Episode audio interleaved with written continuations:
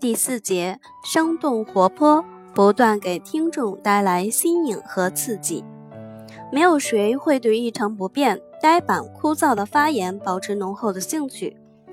在当众讲话过程中，要注意遣词灵活、生动形象，不断给听众以新颖刺激，这样才能步步为营，达到传输信息的目的，体现说话水平的发言活泼。在用词方面，我们要注意以下两点：同样的名词不可用的太多。曾经有一个人解释物质不灭的原理时，在几分钟内把其中一句科学用语运用了二三十次。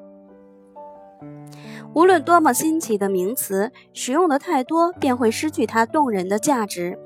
第一个用花来比喻女人是聪明的，第二个再用这个比喻的人便是庸才了。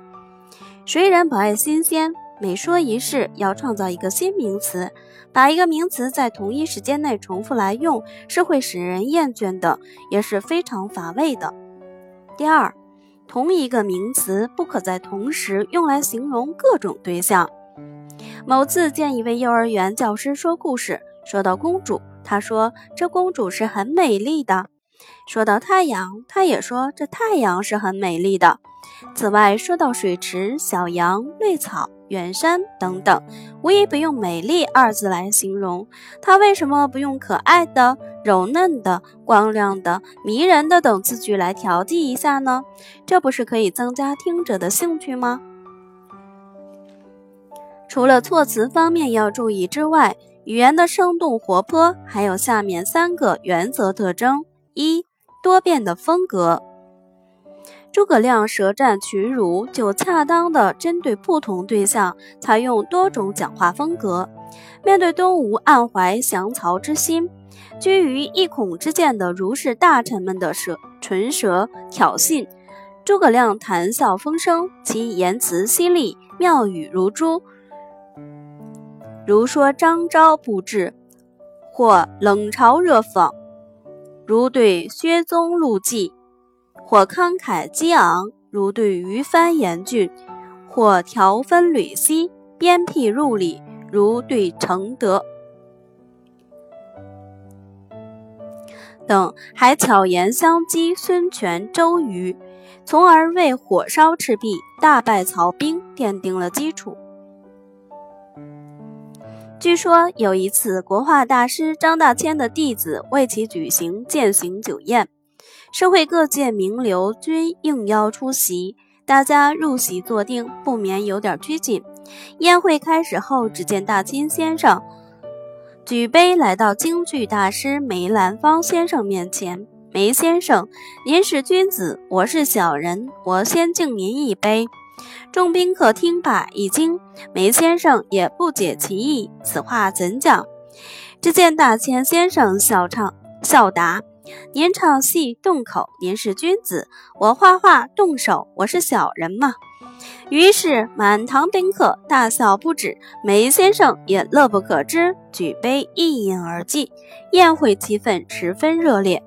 大千先生以幽默的话语风格，达到了当众讲话的目的，调节氛围，显出大师技高一筹的说话水平。二，多变的视角。所谓视角，是指人们观察事物的角度。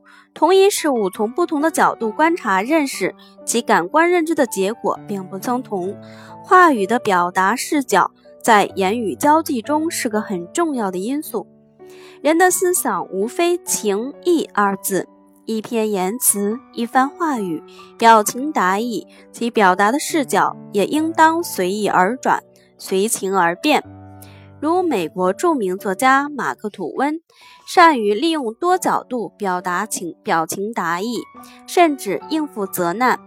在一次酒会上答记者问时，他说：“美国国会中有些议员是狗婊子养的。”记者通过新闻媒介把此话捅了出去，华盛顿议员们大为愤怒，纷纷要求马克·吐温。道歉并予以澄清，否则就将以法律手段控告他。过了几天，《纽约时报》果然刊登了马克·吐温致联邦议员们的道歉启事。我考虑再三，觉得此话不恰当，而且也不符合事实，故特此登报声明，把我的话修改如下。美国国会议员中有些议员不是狗婊子养的。马克·吐温巧用肯定与否定的不同试点，将同一思维形式以不同句式表达，貌似不同，实则仍旧表达自己的轻蔑和鄙视。三、多变的句型。人类语言丰富多彩，要生动运用丰富多变的口语句型。形象直接表达讲话目的这一特点，人们在日常言语、社交谈话、会谈报告、节目主持以及一些论辩、促销、导游等多种口才表现形式中可见一斑。具体来说，句型多变主要表现在不仅有常见的主谓句，还有很多的非主谓句，如名句、动句、形句。主谓倒装、定状意位等等，如当年日本侵略者将天津南开炸得一塌糊涂，不少人哀叹，哀哀叹南开成了难开。当时的南大校长张伯苓听了，说：“南开，